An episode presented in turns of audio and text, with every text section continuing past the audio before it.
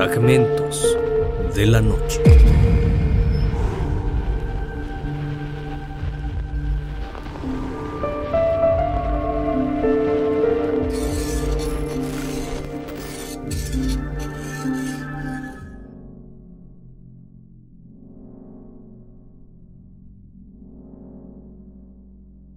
El bosque del terror de Ibadán, también conocido como Soka, es un bosque a las afueras de Ibadán, ciudad de Nigeria y capital del estado de Oyo, al suroeste del país. En aquel sitio se realizó un increíble y aterrador descubrimiento el día 22 de marzo de 2014, cuando un mototaxista encontró 20 cuerpos humanos en descomposición y cientos de cráneos humanos dispersos por el bosque.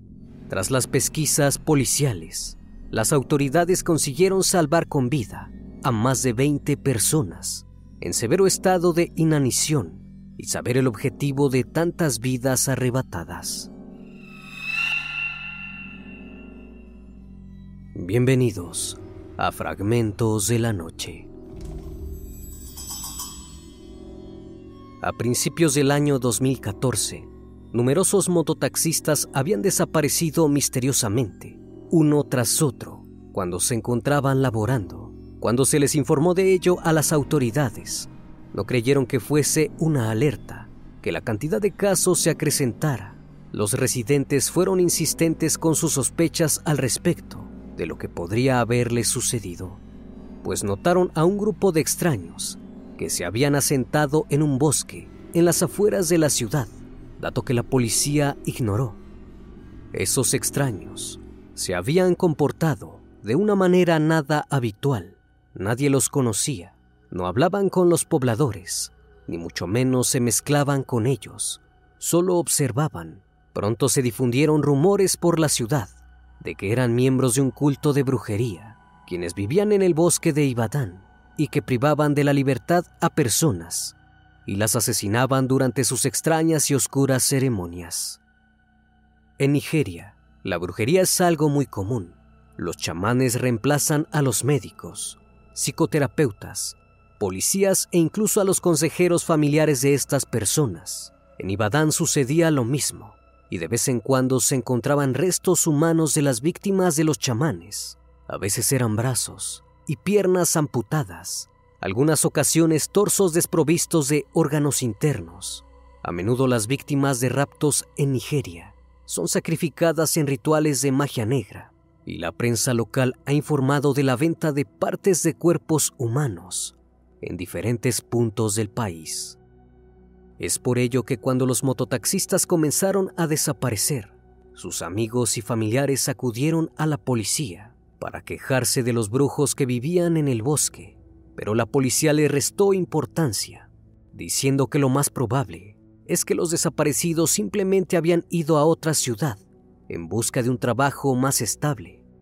A pesar de la insistencia de los pobladores, las autoridades siguieron sin hacer nada, y peor aún, las desapariciones continuaron en aumento. Fue entonces que en el mes de marzo de 2014, un motociclista que conducía por la carretera de los Ibadán justamente pasando cerca del bosque, escuchó fuertes gritos de auxilio que provenían de la espesura. Fue a la policía y dijo que algo realmente malo estaba pasando en el bosque. El 22 de marzo, la policía finalmente accedió a investigar y comenzó a peinar el bosque de Ibadán. No pasó mucho para descubrir la terrible pesadilla. Allí encontraron una casa en ruinas y abandonada, que emanaba un hedor insoportable inundando el ambiente. Con gran temor, se adentraron en la casa y vieron una escena mucho peor que en las películas de terror. Enormes cantidades de restos humanos en distintas etapas de descomposición. Los cuerpos habían sido encadenados a losas de concreto del piso. Cuando comenzaron a registrar el área alrededor de la casa, hallaron más cuerpos que habían sido arrojados a los arbustos a los agujeros, a las grietas del suelo y a las grietas entre las piedras. A muchos les cortaron las extremidades, a algunos les cortaron la cabeza, a muchos cuerpos los habían destripado. Era una escena impactante y develaba un gran índice de maldad. y nulo respeto por la vida humana. Esto era acto de monstruos sin piedad. En total, se encontraron 20 cuerpos humanos en descomposición, innumerables cráneos humanos y una impresionante pila de huesos. También se descubrió un almacén de ropa, carteras, zapatos y otros objetos personales de las víctimas. También había juguetes para niños. Por los suelos de las ocho habitaciones se encontraban tiradas pertenencias personales, como tarjetas bancarias, identificaciones y hasta utensilios de cocina. Pero no todo estaba perdido. Increíblemente 15 personas monstruosamente heridas, pero aún vivas, fueron encontradas en las profundidades de la cripta, que también estaban encadenadas a losas del piso. Parecían esqueletos vivientes, rodeados de manadas de moscas.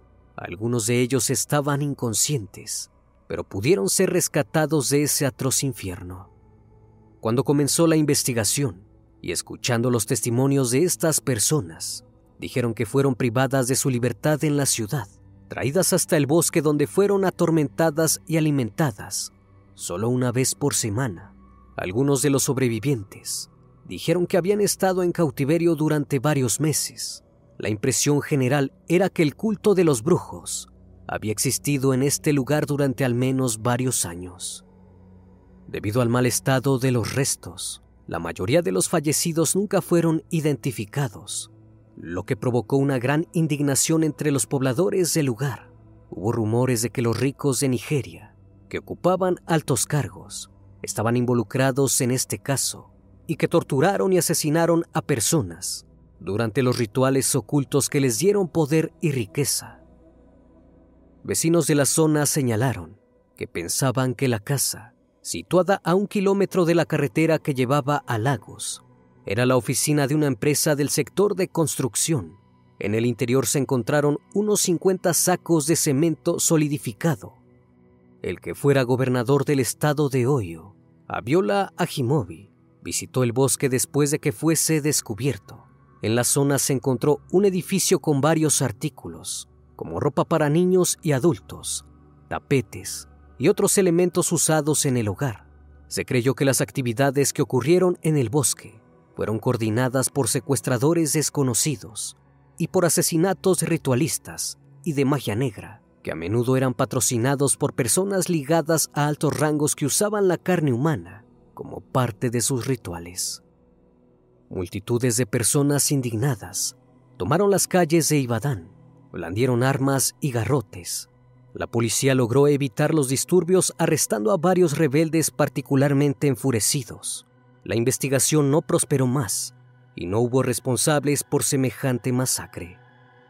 Hasta el día de hoy, hay muy poca información disponible sobre este caso y en Ibadán, muchos residentes creen que tanto las autoridades como la propia policía están involucrados en estos sangrientos rituales y que los brujos todavía realizan esta serie de actos abominables, solo que ahora lo hacen de manera secreta y en diferentes lugares para no levantar sospechas. Espero que esta historia haya sido de tu agrado. Como cada noche agradezco que estén aquí, disfrutando de una historia o una leyenda más de este canal, que cordialmente les abre las puertas para que se suscriban y formen parte de esta gran comunidad.